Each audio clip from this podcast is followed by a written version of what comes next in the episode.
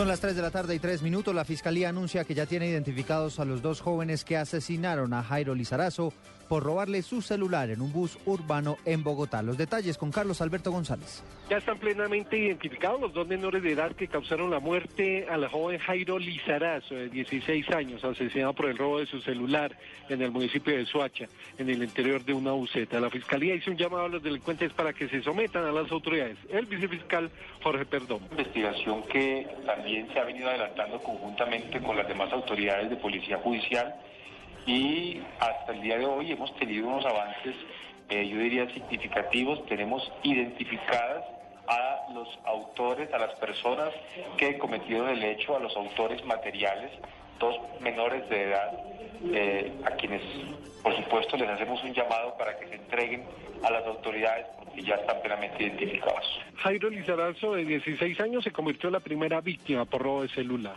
Carlos Alberto González, Blue Radio. 3 de la tarde y 4 minutos se agrava el estado de salud del jugador de Millonarios Leonard Vázquez, quien sufrió un accidente de tránsito en carreteras del Valle del Cauca a finales del año pasado. Vamos a Cali, allí se encuentra Nilson Romo.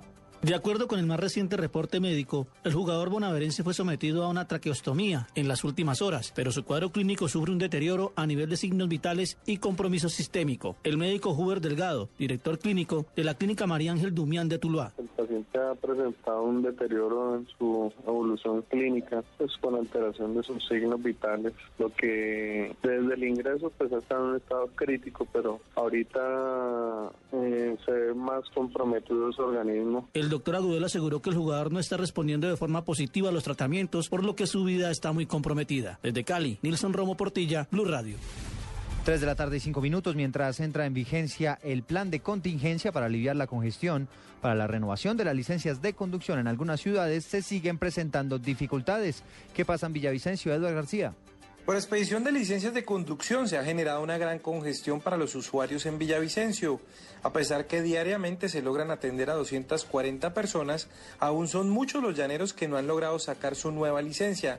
Algunos usuarios expresaron las demoras por las que han tenido que pasar. Pues, imagínate una semana, una semana he estado en el trámite de, de la generación de, la, de la nueva licencia. Es la tarde de ayer por ahí unas dos horas y ahorita voy más o menos una hora y todavía me falta como dos filas más. Desde el 15 de julio, día en que se aprobó la expedición de la nueva licencia, hasta la fecha han expedido más de 24 mil licencias.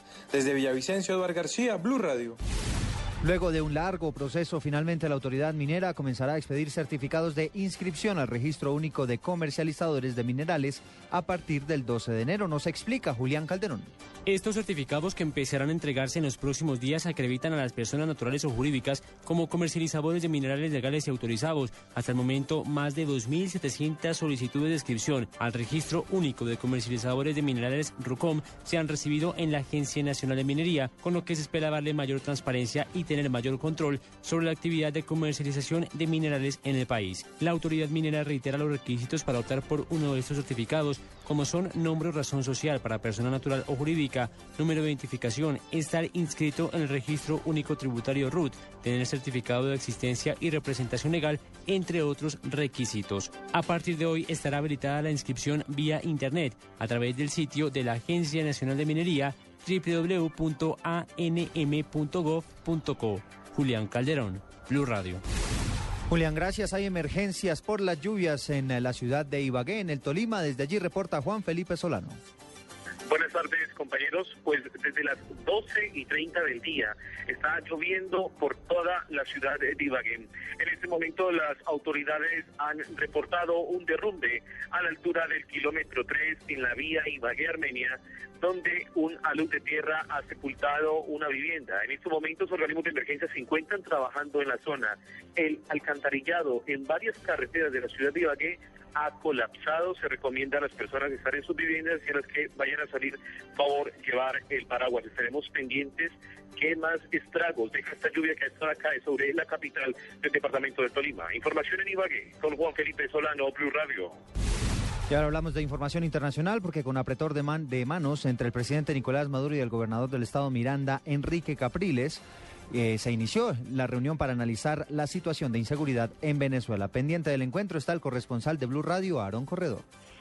Hola Eduardo, buenas tardes. Ya se cumplió una hora del encuentro entre el presidente Nicolás Maduro y los gobernadores alcaldes que a esta hora se desarrolla en el Palacio de Miraflores y la fotografía que todos los medios registran a esta hora es el apretón de manos entre el presidente Nicolás Maduro y el líder opositor Enrique Capriles. Y es un gesto paradójico cuando llega en el momento que toda Venezuela está conmovida por la muerte de la mi Venezuela del año 2004, Mónica Estir. Maduro volvió a lamentar la muerte de la actriz y dijo que fue una cachetada para todo el país y pidió no politizar un problema nacional hago un llamado a no manipular más con este tema por parte de la derecha que por sus medios de comunicación hacen lo que hicieron hoy. Es una falta de respeto a todo el país, a las víctimas. No, no van a destruir la revolución bolivariana a partir de la manipulación, malutilización política de un problema de carácter estructural que cruza todo un continente.